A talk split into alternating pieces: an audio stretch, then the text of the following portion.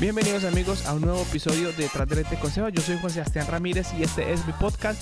Lo pueden ver aquí en YouTube o lo pueden escuchar en cualquier plataforma de podcast como Spotify, Anchor, Google Podcast, donde sea. Simplemente busquen Detrás del Lente con Sebas. Les quiero desear un muy lindo 4 de mayo. Ustedes eh, saben, esto lo estamos grabando un 4 de mayo, que es el día de Star Wars, May the 4th.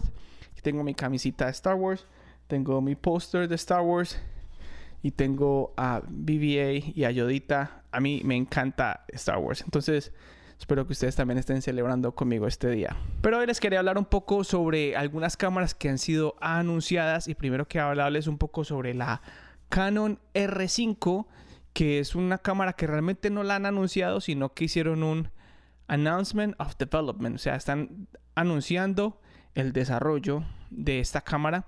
No sabemos cuándo va a salir, no sabemos cuánto va a costar, no sabemos cuánto va a estar disponible. Lo que sí sabemos es que va a grabar en 8K hasta 30 cuadros en RAW. Si ustedes no saben qué, RAW, es RAW, RAW es un formato de video que tiene muchísima información, así que podemos cambiar el color, la luz, el ISO. Podemos cambiar muchísimo. O sea, vamos a tener mucha, mucha más información para eh, mejorar esa información que viene en nuestra imagen. También dice que va a grabar a 4K a 120 cuadros por segundo, que no creo que haya una cámara tipo eh, mirrorless style que haga eso, es increíble. Y también dice que todo esto lo va a hacer en en 10-bit 2.2, que es una mucha más eh, calidad de información de color. Y todo esto lo va a hacer sin recorte de sensor y todo esto lo va a hacer con el Dual Pixel Autofocus, que es el autoenfoque de Canon, que es uno de los mejores del mercado. Ahora sí me parece muy curioso de que Canon en estos momentos esté sacando esta cámara o que esté haciendo estos, estos anuncios ya que Canon iba de último en la, en la carrera del 4K. Es el que último que llegó a 4K, es el último que llegó, no, ni siquiera llegó a 120 1080. Eh, fue el que, el, que hizo más recorte en el sensor en 4K eh, y el que tenía como una de las peores calidades de 4K. Y ahora quieren hacer el, el salto de 4K, que no lo hacían bien hasta 8K30. Me parece muy curioso y un poco sospechoso. Y me parece aún más sospechoso aún que no han dicho cuándo va a salir la cámara ni cuánto va a valer. Hay algunas personas que están diciendo por ahí en el internet de que esta cámara va a estar entre los 3000 a 4 mil dólares. Personalmente, yo no necesito 4, eh, perdón, no necesito 8K. Eh, el mundo no está listo para 8K. No hay televisores para 8K los streaming services no pueden hacer 8K y nuestras computadoras y nuestros procesadores lo más seguro es que no están listos para 8K RAW. Entonces, ¿cuál es el punto de comprar una cámara 8K que muchos de nosotros mortales no vamos a poder usar? Ahora, yo entiendo que van a haber personas que están haciendo cine y que ya están grabando con cámaras que graban 6K, algunas 8K, y de pronto esta puede ser una muy buena cámara B para ese tipo de personas pero yo personalmente no veo el uso para este formato tan grande. Hace unos pocos días hice un video en 1080 y empecé a hacerle recortes del mismo 1080 para hacer algunas tomas diferentes y la verdad que como lo pusimos en Facebook se vio totalmente bien porque toda esta compresión hace de que el video llegue a una muy buena calidad porque la mayoría de la gente está viendo los videos en el teléfono y, a través del internet donde la, calidad se recorta. O sea que realmente ese 8K, ¿dónde lo vamos a ver? En una pantalla de cine, en una pantalla gigante, en los televisores de nuestras casas cuando sean 8K. De resto, ¿para quién es el 8K? No, entiendo. Y para mí esto es, un, esto es una palabra o esto es una, una forma de hacer mercadeo para vender algo que nosotros no necesitamos. Sobre todo Canon que no, nunca ha podido perfeccionar el 4K, es uno de los peores 4Ks que, que hay en el mercado y tiene un recorte horrible, no sirve el autoenfoque, el rolling shutter es horrible. Entonces, bueno, vamos a ver cómo ellos van a poder hacer 4K 120 y cómo lo van a organizar, porque yo sinceramente no entiendo cómo va a funcionar esta cámara. Algo que sí me tiene muy intrigado es el IBES, que es la estabilización del sensor. Canon tiene muy buena estabilización en el lente y si tú lo combinas con la estabilización del sensor, vamos a tener esta estabilización doble. Entonces potencialmente, potencialmente Canon puede que se convierta en el nuevo rey de la estabilización. Ahorita yo pienso que la mejor estabilización la tienen Panasonic y Olympus. Y si Canon puede llegar a ese nivel o superarlo, y no sé, podría ser una cámara que no se necesitaría un estabilizador para usarla. Entonces es algo que sí me parece muy interesante. Algunos expertos dicen que esta cámara va a estar más o menos en los 3 mil a 4 mil dólares. Yo pienso que hasta podría estar un poquito más, 4.500, porque si ellos sacaron el One dx y la creo que eran 4.000, mil dólares, no veo cómo Canon no simplemente le meta el precio porque pues tiene unos, unos unas especificaciones bastante bastante heavy, bastante fuertes. Entonces vamos a ver qué pasa con eso. Personalmente yo digo, yo no necesito 8K. Eh, el RAW yo realmente no lo necesito, aunque sí me gustaría una cámara con RAW. El IBE sí me parece muy bueno y el autoenfoque me parece muy bueno. Entonces esta cámara estaría peleando un poquito con la Blackmagic Pocket 6K, que es una cámara que es, eh, super, Super 35, que graba a 6K, que graba a 4K 60, que es una cámara más como de cine y que es una cámara de cine para, para principiantes, digámoslo, una cámara de, poco valor, entre comillas, de bajo costo para cine. Entonces yo imagino que esta cámara también va a ser para cine, pero creo que va a valer mucho más. Pero supongamos que vale 3.500 dólares. Yo realmente con 3.500 dólares en estos momentos me puedo comprar una cámara mucho más em, económica que tiene muchas de esas cosas. Por ejemplo, la Panasonic H5 ya me da 4K 60. Es cierto que el autoenfoque no es muy bueno. Eh, es cierto que la poca luz no es la mejor. Pero son dos cosas que en muchas situaciones no se necesitan. Y que me va a valer entre 1000 a 1300 dólares. Y entonces tengo, tengo que comprar la cámara y tengo que comprar lentes, tengo que comprar este estabilizador, tengo que comprar una cantidad de cosas, el, el trípode, una cantidad de cosas que, que yo necesito para que esa cámara funcione. Entonces, cuando tú me estás hablando de que esta cámara potencialmente valga 3.500 dólares, solo la cámara y, y, por un 8K que realmente no necesitamos, de una compañía que realmente no ha hecho muy bien el 4K. Entonces, no sé. Yo esperaremos, pero yo realmente como que todavía no creo mucho en toda esta toda esta bulla que están haciendo sobre esta cámara. Me parece que está bien. Pero yo prefiero usar ese dinero para comprarme una cámara de segunda y para comprarme mejores lentes y mejores componentes. Que eso ayuda mucho más que en 4K. Yo prefiero tener un mejor lente que a tener 8K. Ahora, lo bueno de esta cámara es que muchas personas van a poder, van a comprar esta cámara y si usted quería comprarse una, una Canon EOS R, o la RP la van a poder comprar ahorita mucho más barata porque las personas que van a ir corriendo a comprar esta cámara van a vender sus, sus Canon EOS R por muy muy buen precio. Entonces, esas son las posibilidades. Eso es lo que yo miro. Cuando yo, veo un nuevo, un nuevo producto, siempre miro en el producto anterior porque por lo regular baja mucho de precio. Y ahí es donde uno realmente ve el buen valor, no ve el buen precio. Y eso me va a llevar al segundo eh, producto que quiero hablar hoy y es el DJI Mavic Air 2.